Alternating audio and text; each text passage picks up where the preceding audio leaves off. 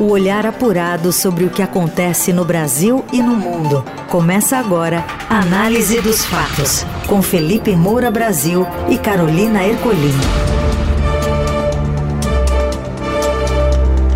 Olá, seja bem-vinda, bem-vindo. Começando por aqui mais uma análise dos fatos que reúne as notícias que importam na hora do seu almoço, no meio do seu dia, para você seguir bem informado pelo restante da jornada. Tudo bem, Felipe? Salve, salve, Carol, equipe da Dourado FM, melhores ouvintes. Sempre um prazer falar com vocês nesse nosso resumo comentado, que é o análise dos fatos na hora do almoço, para você ouvir onde você estiver, com fone de ouvido, no rádio, no transporte público e logo em seguida nas plataformas de podcast para você compartilhar com todo mundo. Vamos aos destaques deste meio de semana, 31 de maio. Presidente Lula convoca reunião de emergência para discutir o risco de derrota em medidas provisórias dos ministérios. Desemprego fica em 8,5% em abril, a menor taxa para o período desde 2015. E ainda a história do roqueiro que criou uma dupla sertaneja com a inteligência artificial e faz sucesso com músicas sobre chat GPT. O que acontece no Brasil e no mundo. Análise dos fatos. A gente começa direto de Brasília com as informações do repórter do broadcast Eduardo Gayer está acompanhando essa reunião de emergência aí convocada pelo presidente Lula para discutir o risco de derrota naquela medida provisória que trata dos ministérios. Oi, Gayer, boa tarde. Oi, Carol, boa tarde para você, boa tarde para o Felipe e a todos que nos ouvem. Pois é, o presidente Lula convocou uma reunião de emergência na manhã de hoje lá no Palácio da Alvorada. Essa reunião já acabou para discutir com seus principais auxiliares a crise em torno da medida provisória da reestruturação dos ministérios, o assunto mais quente de Brasília, e põe temperatura nisso no dia de hoje. Isso porque o governo identificou o risco real de o texto que vence amanhã não ser votado a tempo no Congresso, e a consequência seria a retomada da formatação da esplanada de Jair Bolsonaro já no próximo dia 2, ou seja, na sexta-feira. A MP da reestruturação é o que definiu a espinha dorsal do governo Lula, os 37 ministérios, todas as divisões de espaço que são tão importantes para a governabilidade. Acontece que o relatório apresentado pelo relator da MP, o deputado Isnaldo Bulhões, fez algumas alterações nessa divisão de espaço que irritou o governo, mas supostamente esse acordo já tinha sido feito com o Palácio do Planalto. Enfim, o presidente Lula entrou em campo para tentar resolver, telefonou para o presidente da Câmara, Arthur Lira, e determinou seus ministros o pagamento de emendas à nomeação de políticos em cargos da máquina pública para tentar destravar e tirar da frente esse pesadelo que seria uma possível rejeição do texto da MP dos ministérios ou até o texto caducar. Está nas mãos de Lira. E essa decisão ou essa articulação já deve ter é, repercussão agora à tarde no Congresso, Gayer? Sim, há uma expectativa, Carol, de que os deputados votem lá na Câmara esse texto ainda nesta tarde. O texto que foi aprovado em comissão especial precisa ir para o plenário para depois ir para o Senado. Quer dizer, temos alguns passos e isso tem que ser feito num tempo recorde, exatamente para sexta-feira, por exemplo, Simone Tebet não acordar sem emprego. Para que outros ministros também não percam cargo, uma operação delicada, costurada pelo presidente Lula, a expectativa é que o presidente Lula se encontre com o presidente da Câmara, Arthur Lira, presencialmente, pessoalmente, nesta tarde, e então o Lira convoque uma sessão e paute, portanto, a votação da MP da reestruturação. Agora, o que o governo disse na semana passada de tentar rever os pontos que desagradaram o governo, a desidratação do Ministério do Meio Ambiente, isso aí caiu por terra. O governo quer aprovar do jeito que está, porque é o que é possível fazer. Então, muito provavelmente teremos esse relatório aprovado, mas com a desidratação do Ministério do Meio Ambiente, do Ministério dos Povos Indígenas, o que mostra o poder do Centrão e o poder do presidente da Câmara, Arthur Lira, e um governo federal cada vez mais acuado pela dificuldade de articulação política. Carol. Gayer, obrigada. Bom trabalho aí. Até a próxima. Obrigado, um abraço para todos vocês. Grande abraço e obrigado pelas informações. Vamos lembrar que a medida provisória é uma norma editada pelo presidente da República, que tem ali um prazo de validade de 120 dias e precisa, portanto, ser referendada pelo Congresso para que continue em vigor. Esse prazo está estourando. O Lula ampliou o número de ministérios de 23, como era no governo Bolsonaro, para os atuais é, 37. e agora está correndo é, atrás aí, com pouco tempo, é, para conseguir manter toda, todo esse arranjo que fez e que não está sendo revertido em votos. Né? A gente já vai falar sobre a questão da base do governo no Congresso à luz é, de uma decisão de ontem. Agora, o deputado federal Isnaldo Bulhões, é, que é o relator dessa MP e líder do MDB é, na Câmara, ele empoderou os ministérios é, que têm partidos do Centrão, ele acabou esvaziando ali a pasta do meio ambiente para indignação é, da Marina Silva, é, que, é, por exemplo, é, perdeu o Cadastro Ambiental Rural, o CAR, né, que foi transferido para o Ministério da Gestão, a Agência Nacional de Águas, ANA, foi é, para o é, Ministério do Desenvolvimento Regional, é, vários é, sistemas de informações em saneamento básico, resíduos sólidos, recursos hídricos, foram para o Ministério das Cidades. Agora, o governo, como bem disse o repórter, ele já está considerando vitória se for aprovado assim, quer dizer, como saiu o texto lá da comissão já desidratados. O governo não lutou antes, nem vai lutar depois para reempoderar, digamos assim, Marina Silva. Está com muito problema para conseguir é, base para aprovar medidas provisórias. E há uma série de questões que envolvem. É claro que sempre no Congresso Nacional, infelizmente, as questões não são debatidas pelos méritos, né? E é tudo pode ser discutido da maneira legítima, como cabe ao Poder Legislativo. Mas você tem aquela sede de cargos e de emendas por parte dos parlamentares. Então, isso que muitas vezes é chamado pelo eufemismo de articulação política, também está gerando reclamações por parte dos parlamentares. Quando o governo Lula liberou um bilhão de reais em emenda, no dia da votação do arcabouço fiscal, ele conseguiu aprovar a regra. Agora, é uma regra de maior consenso, é, que une é, diversas ideologias, aquilo que a gente já está falando há muito tempo. O arcabouço fiscal e a reforma tributária são temas em que há convergência. Agora, reforma de esplanar de ministério, é, que é, é, não, não há tanta convergência assim. Mas como é aquilo que todo governo faz no começo e tal, eles podem conseguir. Agora tem um preço, um preço alto. E ainda há outros problemas. Tem parlamentares reclamando é, dos ministros Rui Costa e Flávio Dino. O Rui Costa ficou ainda é, marcado pela tentativa de aprovar aqueles decretos do Lula. Né? O Lula é o responsável final, é, que tentava alterar as regras do marco do saneamento, mas o Rui Costa tinha um interesse local é, naquilo para preservar comandos sobre estatal em nível estadual lá na Bahia. Falei disso a respeito no programa. O Flávio Dino está viajando o país aí sem avisar os parlamentares que querem usar é, é, é essa presença dele é, em determinadas localidades para fazer política. É, você tem todo tipo de demanda ali no Congresso Nacional que o governo está com essa reunião de emergência para tentar neutralizar. Fora essas disputas, por exemplo, Arthur Lira e Renan Calheiros, que são rivais lá em Alagoas, e isso gera um estresse. O filho do Renan Calheiros, senador, que é da base do Lula, é, ele é o ministro dos transportes, então se noticiou que o Arthur Lira pediu a cabeça dele, quer dizer que o governo demita ele para que o Arthur Lira possa é, trazer votos para, para o governo. O Arthur Lira foi depois na rede social para negar que ele faz isso. Agora, Arthur Lira é muito astuto, né?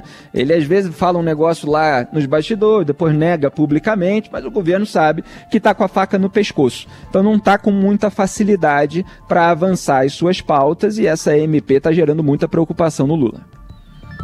E ontem a Câmara já havia imposto outra derrota para Lula ao aprovar o projeto de lei 490 de 2007, o chamado PL do marco temporal. Apesar de os governistas terem tentado adiar a votação, a proposta contou também com votos de parlamentares de partidos da base. De acordo com a contagem do Estadão, já são cinco as derrotas no Congresso em cinco meses de governo. O texto, que seguirá ainda no Senado, era uma demanda dos ruralistas e foi votado pelo é, sob protesto de parlamentares de esquerda e movimentos indigenistas. Com a aprovação, Arthur Lira e a cúpula da casa pretendiam passar um recado ao Supremo Tribunal Federal que retomará um julgamento sobre demarcação de terras indígenas daqui uma semana. Os deputados favoráveis à proposta argumentam que ela foi construída à luz do julgamento do Supremo sobre a demarcação da terra Raposa Serra do Sol em Roraima em 2009. Na ocasião, o marco temporal foi considerado. Para eles, as condicionantes daquele julgamento devem ser tratadas como paradigma os contrários ao texto, porém, ressaltam que o debate não foi esgotado pelo Supremo e que há diversos precedentes que afirmam que o marco temporal e as condicionantes desse caso são aplicáveis somente para a demarcação daquela terra indígena específica. Em entrevista à Rádio Dourado, o relator do projeto, o deputado Arthur Maia, afirmou que o STF deve estar atento ao papel de cada um no julgamento da pauta. Numa democracia, nós temos que ter a exata noção do papel de cada um. O Supremo Tribunal Federal existe para julgar questões de natureza constitucional. O poder de fazer leis, aí cabe ao Congresso Nacional. E nós estamos fazendo uma lei. Claro que o processo legislativo é mais lento do que um julgamento. A Câmara dos Deputados e o Senado da República são mais de 600 membros e, naturalmente, que as decisões políticas têm uma demora maior. Mas não é por isso que o Supremo poderá usurpar as atribuições que pertencem ao Congresso Nacional. E esse bom senso haverá de prevalecer. Olha, Primeiro, é, só contextualizando, reforçando aqui que esse marco temporal ele determina que a demarcação dos territórios indígenas deve respeitar a área ocupada pelos povos lá em outubro de 1988, quando foi promulgada a Constituição Federal. Só que os movimentos indígenas dizem que os seus territórios já tinham sido alvos é, de séculos de destruição, de aldeias, de violência. É, então, obviamente, eles querem mais. Agora, você tem uma frente é, agropecuária, é, ali no Congresso Nacional, que tem 300 deputados e 47 senadores, é muito forte, 347 parlamentares aí por baixo, é que quer é, esse marco temporal com diversos itens que a gente teria que esmiuçar para dar mais segurança jurídica para o agronegócio, porque é, são as empresas que estão por trás desses parlamentares que têm vínculos diretos é, com esses empresários. Então você tem um tema aí bastante espinhoso e que muitas vezes é difícil tratar de uma maneira genérica, porque é preciso ver pontualmente a situação de, é, de cada localidade. É, a minha análise aqui em termos políticos é que a, a, votação ela só aconteceu porque isso está pré-pautado pelo Supremo Tribunal Federal. Isso foi dito ali é, pelos parlamentares. Quer dizer, se o STF não fosse pautar, o Arthur Lira nem pautaria é, é, essa questão. Agora, pautou para mostrar força, da frente agropecuária e o texto, obviamente, puxa a sardinha para o agronegócio. Foi uma derrota ali do governo. Marina Silva está é, reclamando, defendendo os povos originários. E os itens, quando a gente vê, eles vão além. Quer dizer, você teve ali a rejeição até de um destaque que pedia para excluir é, um, um, ponto ali mais é, sensível, é, que falava que a União pode reaver é, determinadas terras é, a partir de mudanças é, culturais que possam acontecer, quer dizer, da margem, é, para que o território indígena fique ainda menor, se houver algum tipo de alteração que seja é, julgada ali favorável para que a, que a União é, é, tome no, novamente esse pedaço territorial. Né? Então, a, a, minha sensação é de que o Congresso puxou mais a sardinha para o lado do agronegócio para mostrar uma força e fazer com que o Supremo Tribunal Federal não entregue tudo na, na, visão, evidentemente, desses parlamentares, para os indígenas. Quer dizer, que o Supremo Tribunal Federal acabe modulando numa solução intermediária que é o que costuma acontecer no Brasil, mas que seja um pouquinho mais perto do agronegócio. Provavelmente o Supremo vai modular, é, sem legitimar tudo aquilo que a Câmara fez, e aí você tem uma nova discussão, que é essa é, que a nossa sonora estava mostrando. Quer dizer, o Poder Legislativo não é aquele que legisla, por que, que o Supremo Tribunal Federal se mete nesse assunto? Agora veja que tudo é feito com cálculo político. Ainda no Congresso, o grupo de trabalho da reforma tributária atua sob pressão e deve intensificar a discussão com o ministro da Fazenda, Fernando Haddad. Lá de Brasília, quem conta mais é Yander Porcela.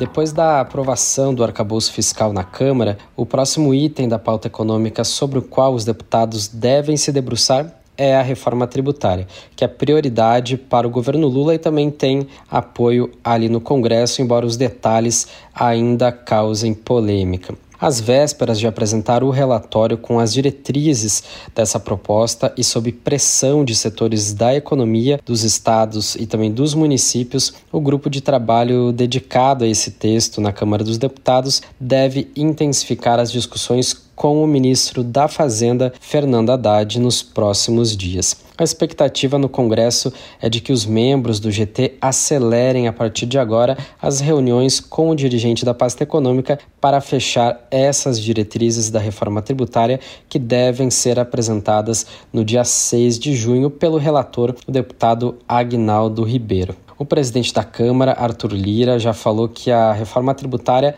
é uma pauta para o primeiro semestre na casa. A expectativa é que os deputados votem esse texto antes do recesso para que o Senado analise o texto no segundo semestre. Esse relatório, que deve ser apresentado no dia 6 de junho, deve conter as linhas gerais da reforma, como a escolha entre um imposto sobre valor agregado único ou dual. No caso de escolha por um imposto dual, que reúna aí os tributos sobre consumo, seria uma alíquota arrecadada pela União e outra alíquota arrecadada pelos estados e pelos municípios. Esse IVA dual é um pleito dos governadores.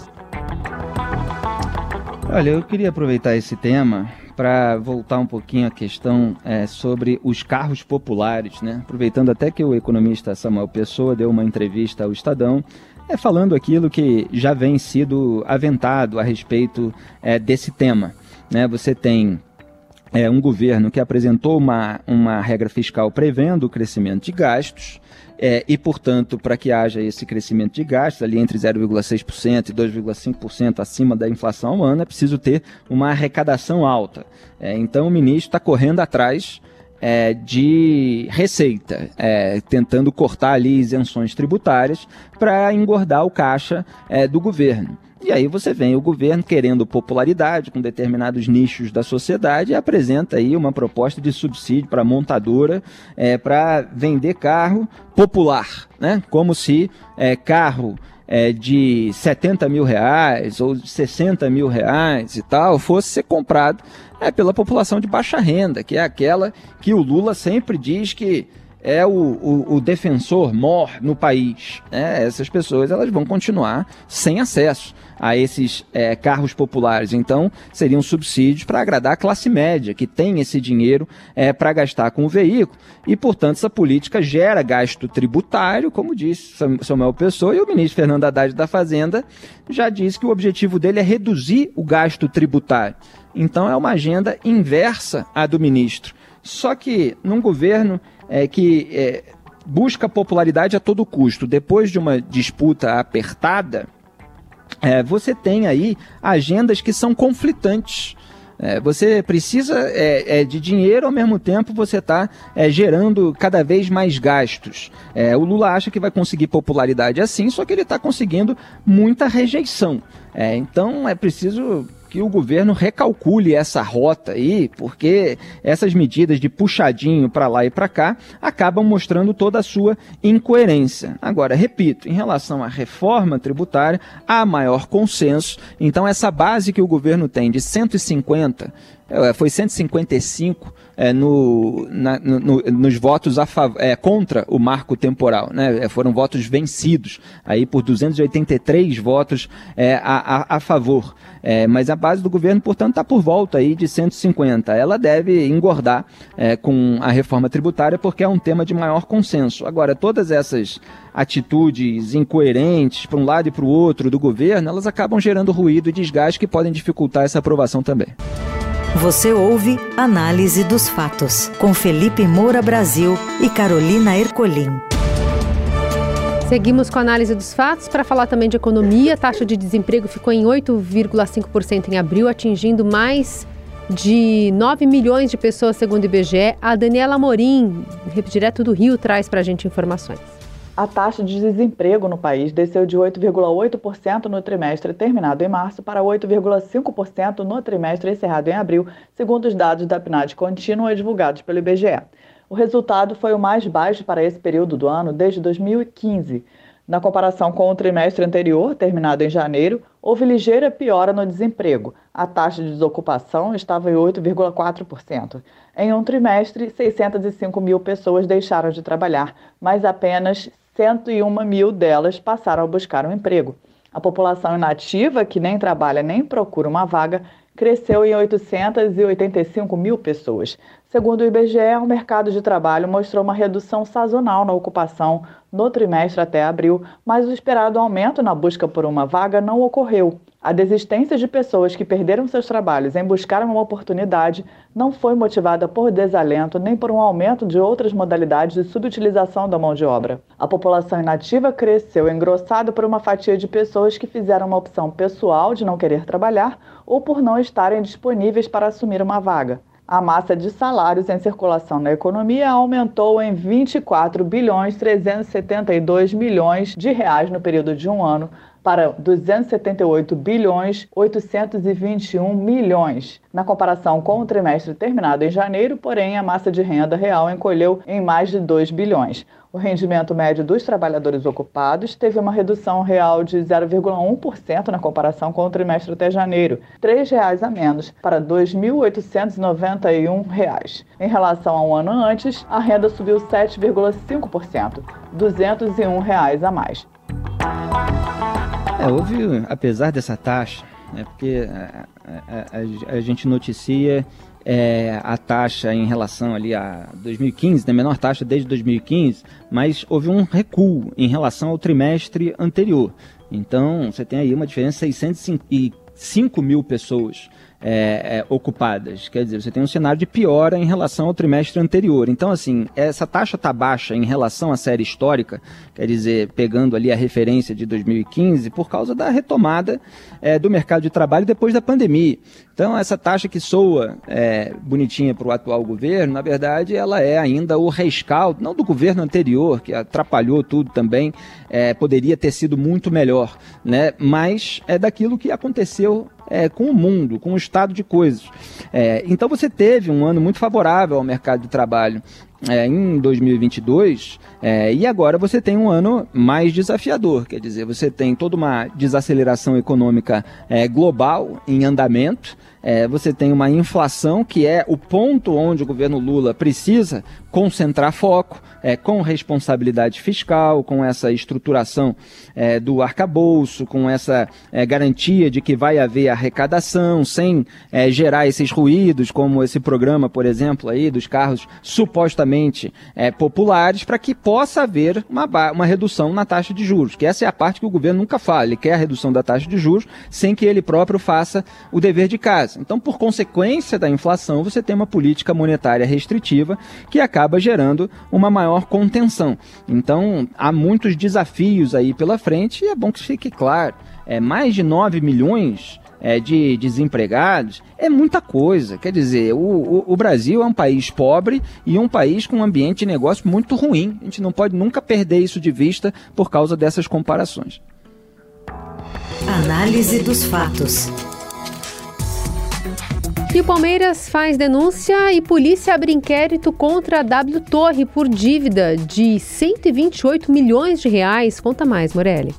Olá, amigos. Hoje quero falar do Palmeiras, mas não é do jogo de logo mais à noite pela Copa do Brasil diante do Fortaleza. Quero falar de um problema do Palmeiras Clube com a W Torre, construtora e parceira do seu estádio Allianz Parque. O Palmeiras tirou da gaveta um processo e acionou a polícia, que abriu um inquérito para investigar por que, que a construtora ou parceiros da construtora não estão repassando o dinheiro levantado no estádio para o clube. Uma verba alta considerando todos os ganhos do Palmeiras na temporada, estamos falando de 128 milhões de reais. É uma verba que deveria ser, segundo o Palmeiras, repassada para o clube de atividades dentro do estádio, desde que o estádio foi inaugurado em 2014, apenas alguns meses depois da inauguração do Allianz Parque, esses valores foram repassados ao clube e depois isso começou a correr na justiça. As partes não se entenderam, partes Palmeiras, partes W Torre, não se entenderam e todo esse repasse de outras atividades dentro da arena que o Palmeiras tem direito. Isso ficou travado em algum lugar. Palmeiras e W Torre foram parceiros na construção do estádio. Essa parceria vai até 2040, quando o Palmeiras definitivamente aí sim assume o estádio para cuidar, 100% gerido pelo Palmeiras, mas existe essa pendência e a presidente Leila Pereira, ela tirou esse embrólio da gaveta e resolveu mexer nesse vespeiro. É isso, gente. Falei, um abraço a todos, valeu. Análise dos fatos. O músico Diogo Tupinambá viralizou no TikTok após escrever uma música sertaneja sobre o chat GPT e, com a ajuda de inteligência artificial, criar uma dupla fictícia para lançar a faixa. Ele mostrou o processo em um vídeo divulgado na rede social no último dia 15 de maio e desde então a publicação já alcançou mais de 176 mil visualizações e 21 mil curtidas na plataforma. Na hora de lançar a faixa nas plataformas digitais, Diogo pensou que não faria sentido colocar o seu próprio nome e o rosto no lançamento. Então, usou o ChatGPT para pedir sugestões de nomes de duplas sertanejas que não existiam. E a inteligência artificial também criou a imagem dos dois músicos. Assim nasceu a dupla fictícia João Miguel e Pedro Henrique.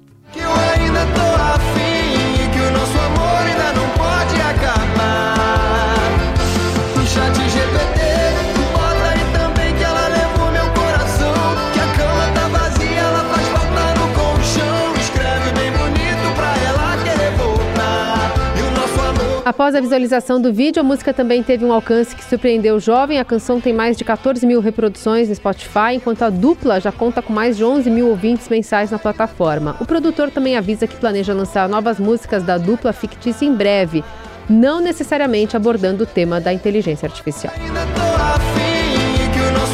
Olha, a verdade é que as pessoas de talento elas vão precisar se modernizar, se atualizar, e não estou falando em recursos informáticos, mas em recursos artísticos, em recursos intelectuais, de, de conhecimento, é, para poder é, evoluir e se distinguir de tudo que pode ser feito com a inteligência artificial.